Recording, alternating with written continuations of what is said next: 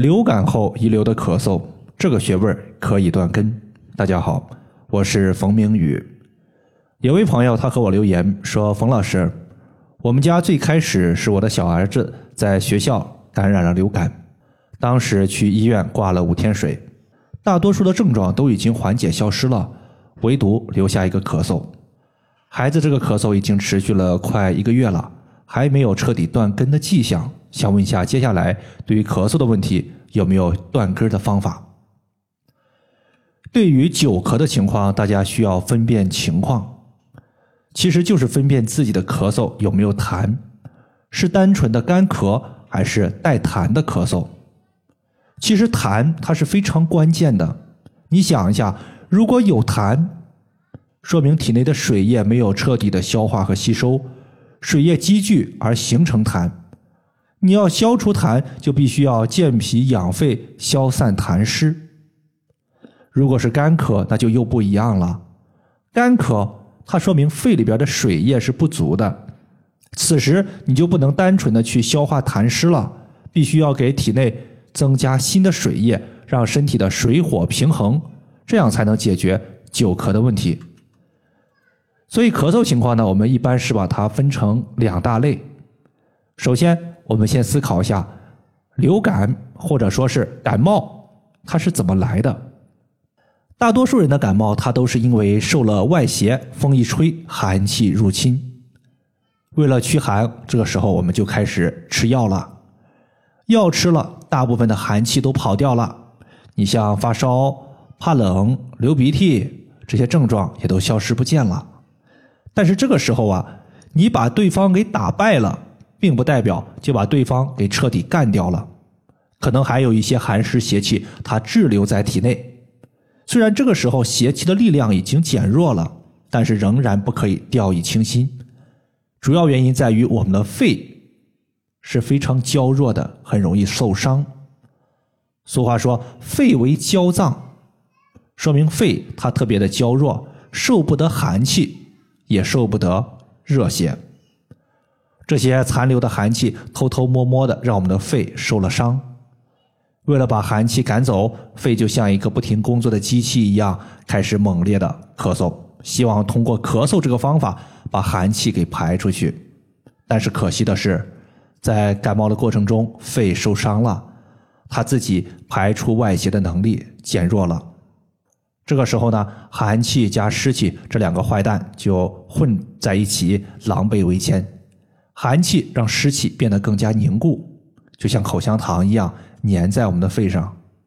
这痰就相当于是阻碍了我们肺气的屏障，让肺里的水液在运输的过程中受到了阻碍。这个时候呢，肺里边的痰它就像坐电梯一样，跟着气到处流窜。咳嗽的时候，它就跟着气往上跑。所以，为了把痰彻底的消除。就必须要增强肺的排痰能力。这个时候，我们需要艾灸的是肺腧穴。肺腧穴它是我们肺的背腧穴，也就是肺的精气在背部输入的位置。比如说，我自己感冒的时候、咳嗽的时候，就特别喜欢用一个单联的艾灸罐直接绑在背部的穴位上。基本上，我当天艾灸，当天就能起到一个止咳化痰的效果。